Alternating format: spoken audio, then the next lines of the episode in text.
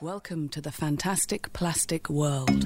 设计微颗粒和你聊聊一周设计圈，这里是我们设计药店第六十五期节目，我是高丽。我是小严，设计药店旗下包含设计蛋白粉、设计微颗粒、设计交流电三类节目，大家可以通过网易云音乐、iTunes 的播客搜索关键词“设计药店”，电是电台的电，来订阅与收听我们的节目。另外呢，想进一步了解每一期节目图文详情资料的同学呢，也可以通过订阅我们的微信公众号“设计药店”进行查看。为了方便大家在公众号里面快速找到我们对应节目的图文信息，大家也可以在公众号下方直接输入我们这期的期数，比如这期是六十五，就可以直接呃收到我们这期的图文版资料的推送。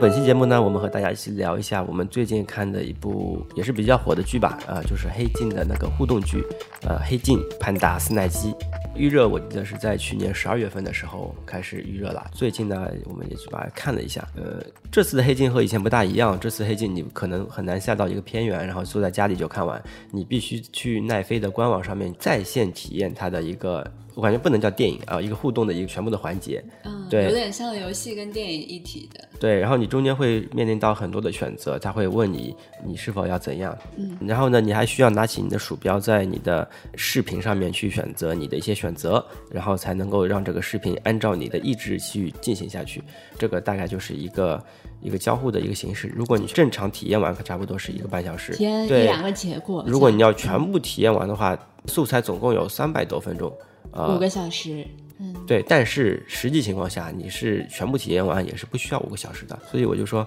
它已经跟以前在你本地看一个视频文件不一样。我们发现在线看的时候，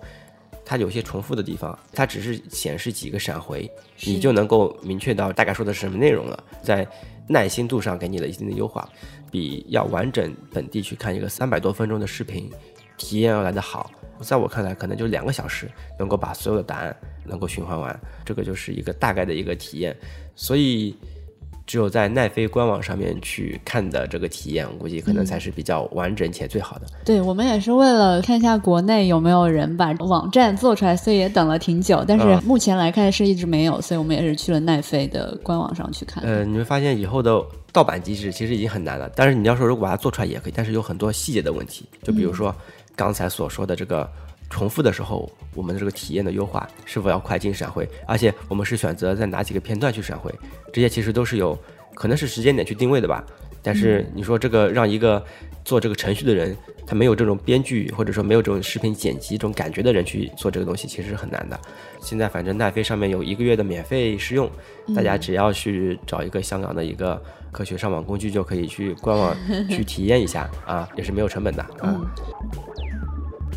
然后这边插播一个广告，嗯其实我们在之前有一期的设计交流店有采访过，就是我们这边做互动剧嗯的导演组，嗯嗯，然后大家可以去看一下第五十六期的叫《为明星拍摄电影原来是这样的体验》，走进互动剧的拍摄现场。嗯嗯，大家也可以通过这期节目基础了解一下什么是互动剧，然后互动剧的拍摄是什么样的。嗯嗯。然后说到这个互动剧啊，大家可能第一印象说到互动剧，可能想到的就是黑镜这个，但互动剧这个形式呢，大家其实都尝试过了。不管你是通过这么重的一个长片呢，还是说是一个短的 H 五，不管是我们还是其他的一些公司，他们其实在如何去人沟通或者新技术的尝试上面，他们已经是做过一些尝试的。关于互动剧，它其实并不是一个特别最新的一个技术啊，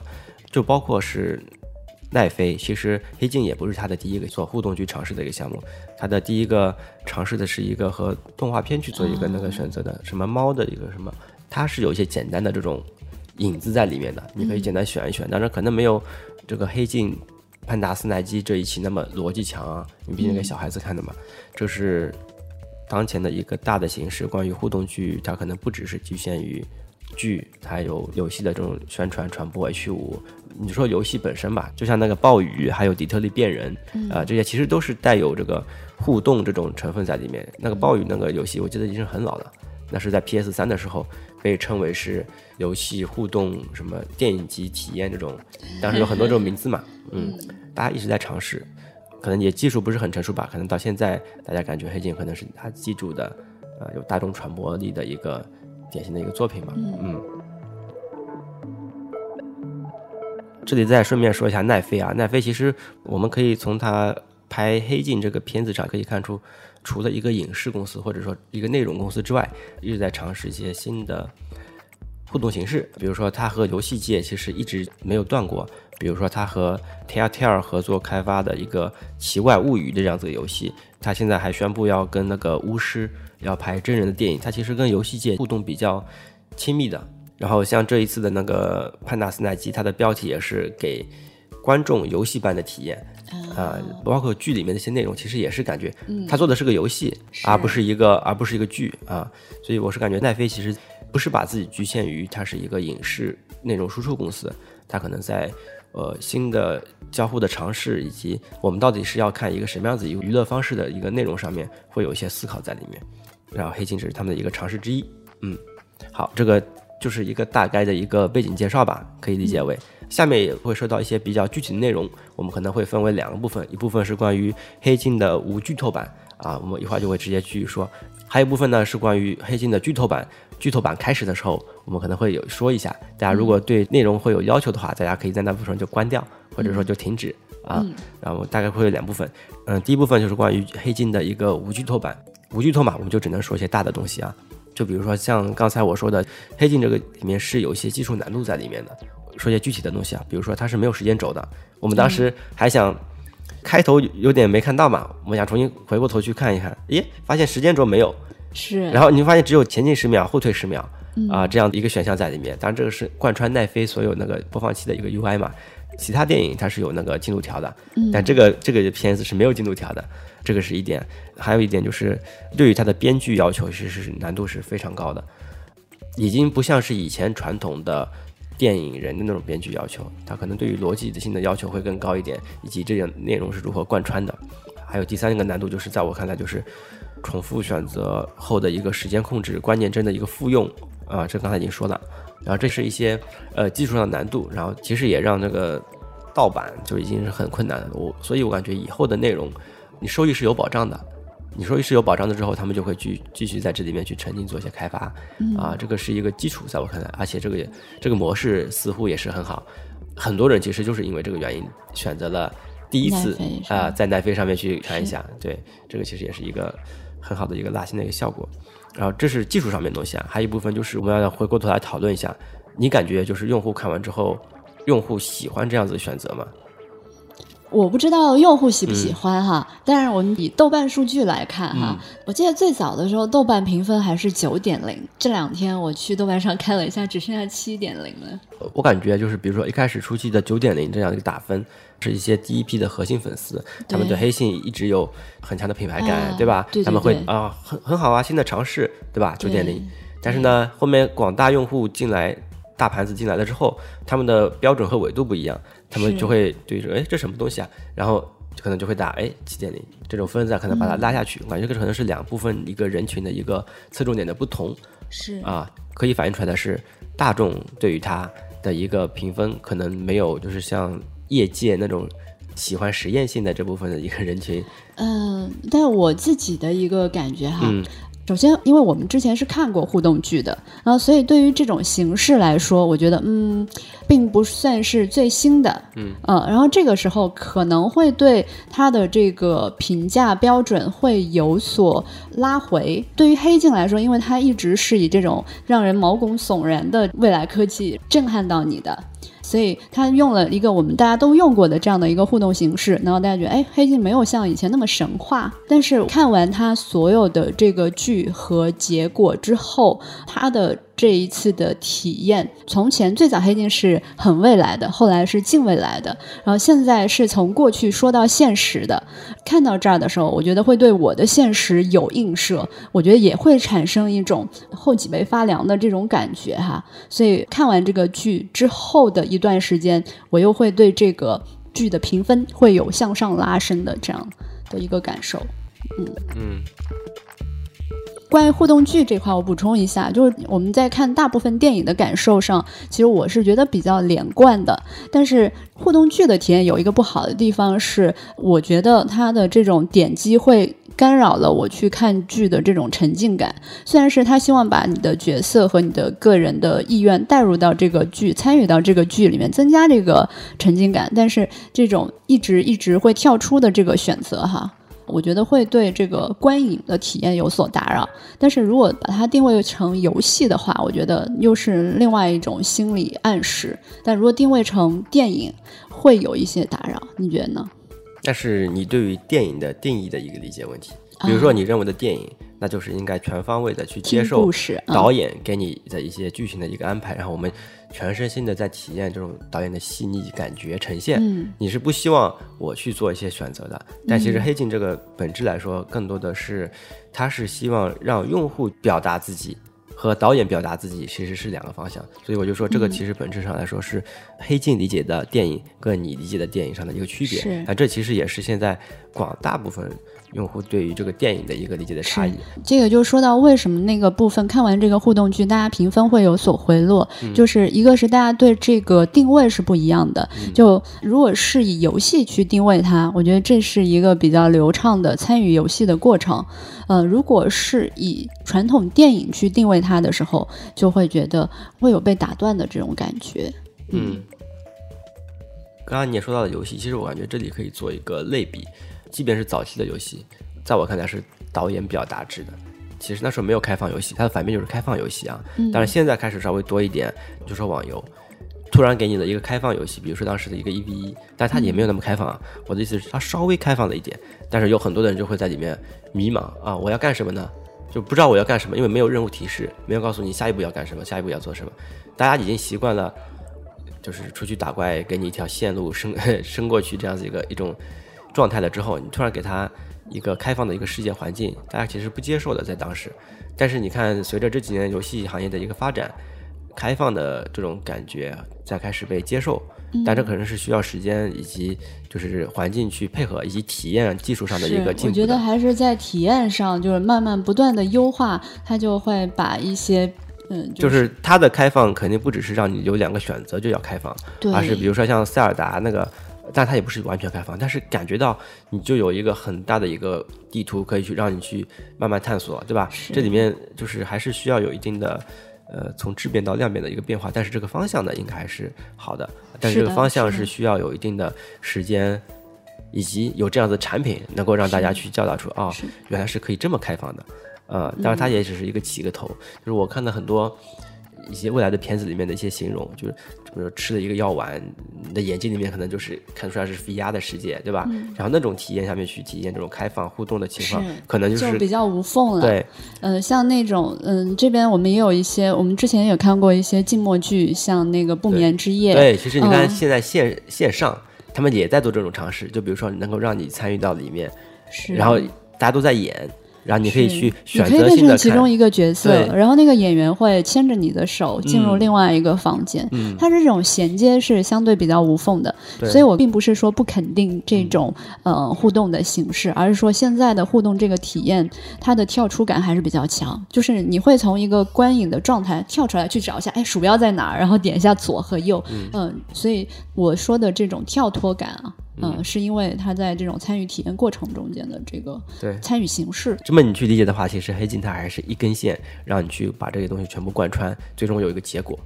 但正常的情况下是，应该是一开始它就有很多个入口可以让你去进去，然后你可以去选择不同的地方去开始，你最终还可以把这个东西全部去收回来。那那就跟那个不眠之夜是一样的。那个可能就是你的这种，就像塞尔达一样，对吧？除了新手村之外，那你后面的东西都是可以自由选择的，而不是只要你选择一个，后面就可以你一条线就是是左和右。当时不眠之夜的体验是这样的，有一批人，大概十十来个，然后一起进入一个电梯。然后它的整个剧是在不同楼层进行的，就比如说有五层楼，嗯，然后进入这个电梯之后，前面会有个引导者，就是每层楼放出几个人，每层楼放出几个人，一直放到第五层，然后大家就每个人戴一个面具，开始这个观影的体验，这样，嗯。啊，就大家是从不同的节点进入这个剧的，而且它这个几层楼这种概念的设计，其实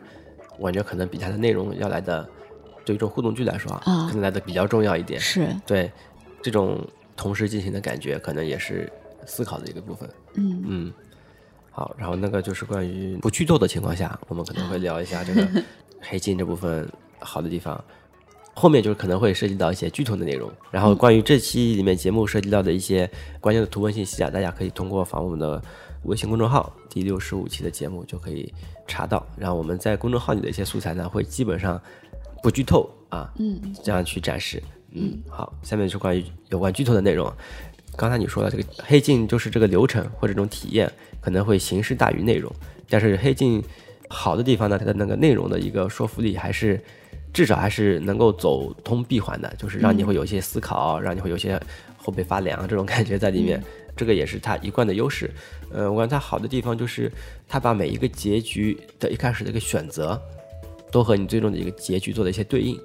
嗯，这边说到编剧啊，我觉得跟之前比如说我们体验《忘忧镇》啊这类型的互动剧有个不同的地方，就是《忘忧镇》基本上是你每一次的重新选择，比如说你重新再去体验这部剧，选择另外一个方向的时候，它是不会对之前的剧情有影响的。嗯，但是《黑镜》的这个互动剧的特点就在于，你之前做的所有的选择，会对你之后你再次回到原点去做这个选择的体验是会有很大的影响的。嗯，就比如说这边可能有一点剧透哈，就比如说我们第一次见到了这个他的导师柯林之后，后面呢我们就回退了，就是重新又从家里出发。那这个时候在剧情设定上，他其实是没有见过这个柯林，但是因为我们之前做了这个选择。那之后，这个剧情里面，柯林就暗示说 我是否是见过你？对，嗯，所以它的这个剧情上是有变化的。我觉得这个是很细腻的地方，是能够给观众带来很沉浸的参与感。我是感觉这里面和他这部剧的本身内容也有关系。这个剧本来就是说，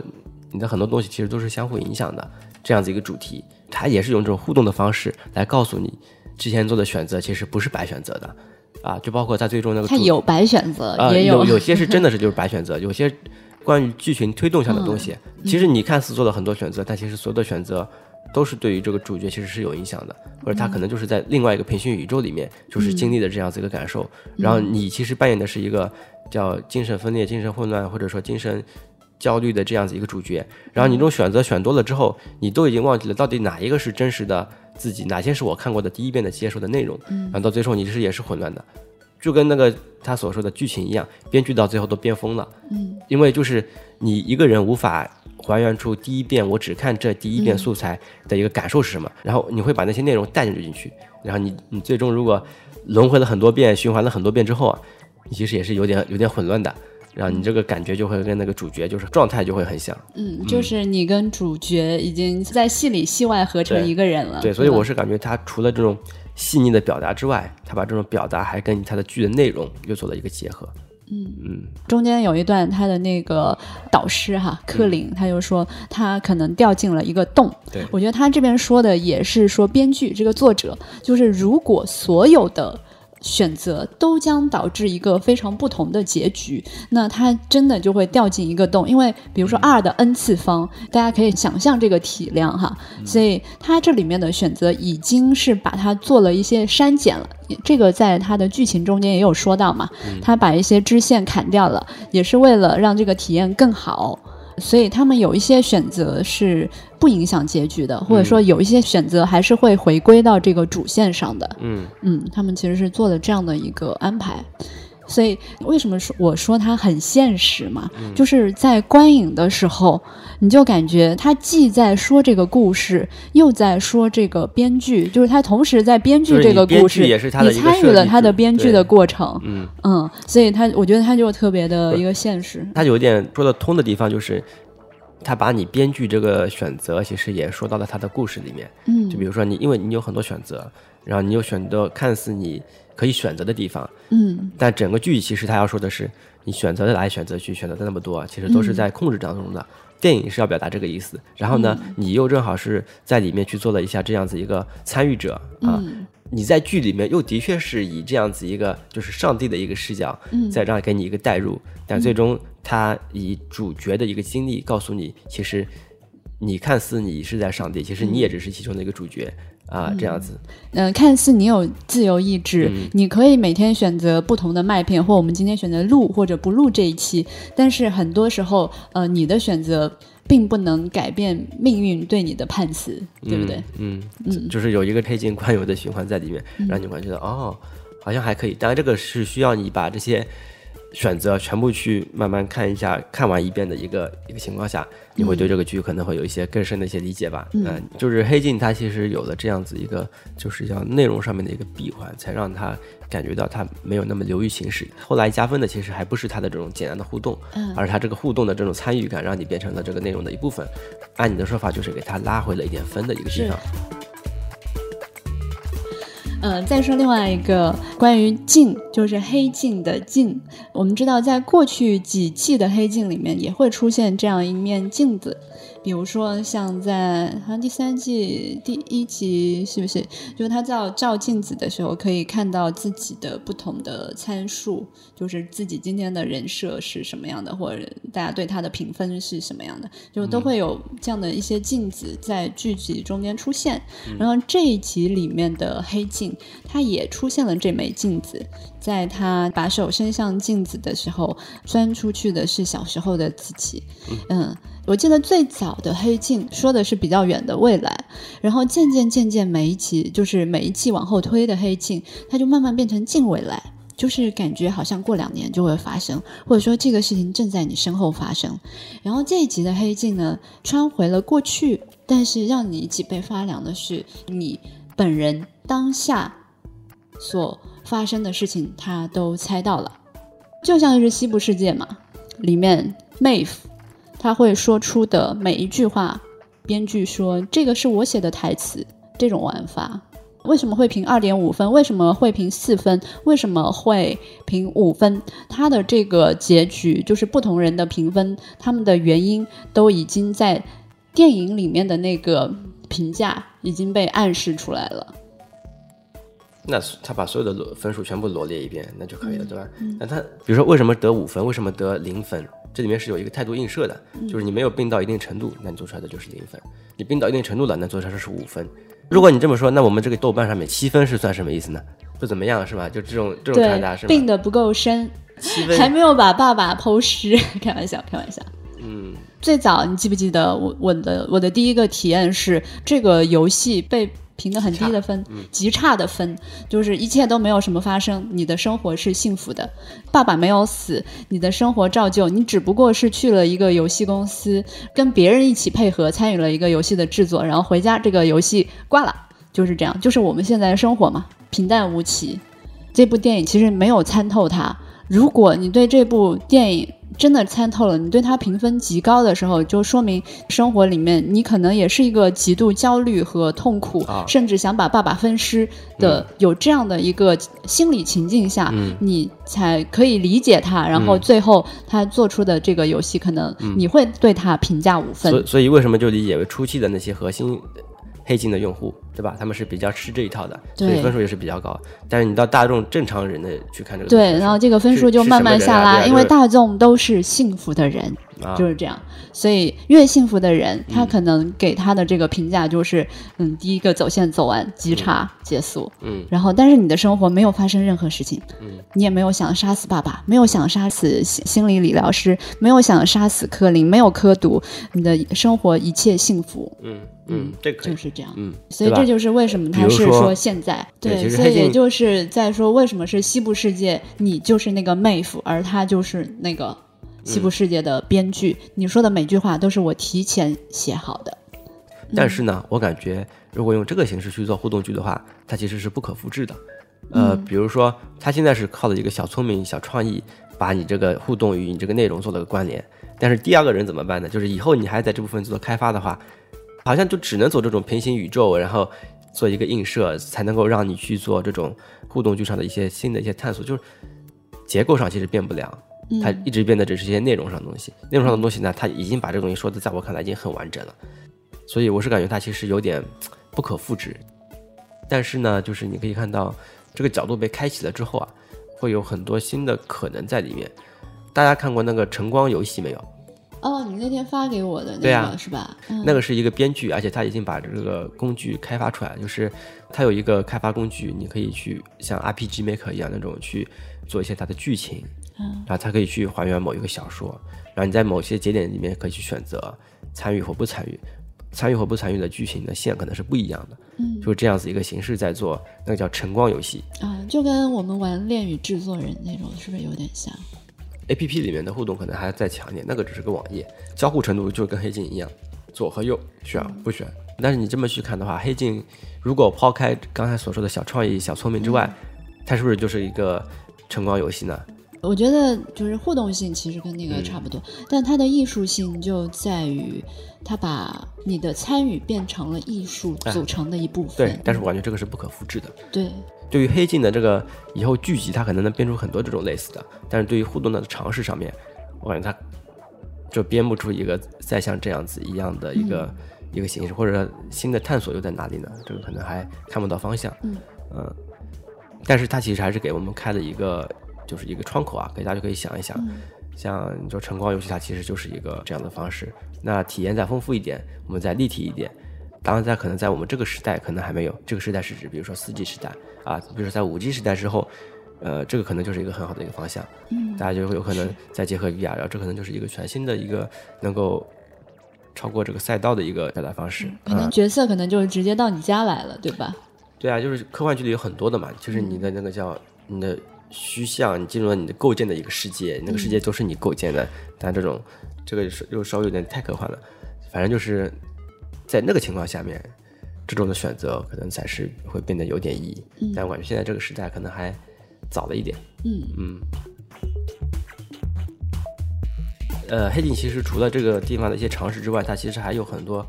其他的小地方。就比如说，它在剧里面会有一个他们的一个游戏官网的一个公司的一个设置，它在游戏外面，它也的确是给它去做了一个官网，而且把这个里面的历次的那些作品都放在它的网站上面，你还可以点击。呃，像上次那个剧里面说出的那个跳楼那个游戏，啊，对，你可以在里面是玩的，而且它真的是把它那个开发出来了，你可以去里面玩。还有一些就是前几季里面黑镜不是有那个评分嘛，打分，嗯，对方是评价几星，才把那些东西和那个测一测，你可以和你的配偶共同生活多少年，这些剧里面的一些内容，它把它做成了一些社交类的一些小应用，你可以在那个网站上面都可以点到，而且它在网站里面说的非常的软，就是它是以一种投广告的形式，就是那豆腐皮小广告的形式放在这个网站的链接上面，去把这些它的这个世界观、它的这个故事，看似合理的去把它表达出来啊。然后你在那里面那个网站里面能看到很多这种小惊喜、小奇怪，嗯在我看来，它都是想突破光从一个视频框里面去表达一些内容，想和大众在生活上面有更多的接触上面的一些表达。那他们有一个官网，里面有很多小彩蛋，啊、大家有兴趣的时候可以去玩一下。我们也会把这个参考链接放在我们的文章的参考里面。嗯，好好，那差不多应该就是这样了。嗯，那下期节目我们会聊什么呢？呃，下期呢我们会聊一下中国的女性手游市场。对，我们说起这种游戏啊，通常都是呃男性玩家的主战场，而且在过去的时候，女性玩家或者说她们女性通常是被当做游戏内容的一部分。并不是真正的玩家，然后但是随着今天女性经济或者她经济的这种崛起啊，就有很多针对女性化的服务。那对我们设计师来说，如果未来的很多的这个服务会倾向于女性，那我们在设计上呃又有哪些新的机会呢？所以下一期我们来聊聊女性游戏市场。嗯好，那这期节目就是这样，大家可以通过网易音乐、iTunes 上面的博客搜索关键词“设计药店”，电是电台的电，来订阅与收听我们的节目。如果想进一步了解每期节目的一个图文详情，可以订阅我们的公众号“设计药店”，直接回复期数，像这一期就是六十五期，就可以查看详细的图文信息了。嗯，好，本期节目就这样，拜拜。This is recycled avenue. This is the Recycle Aventure.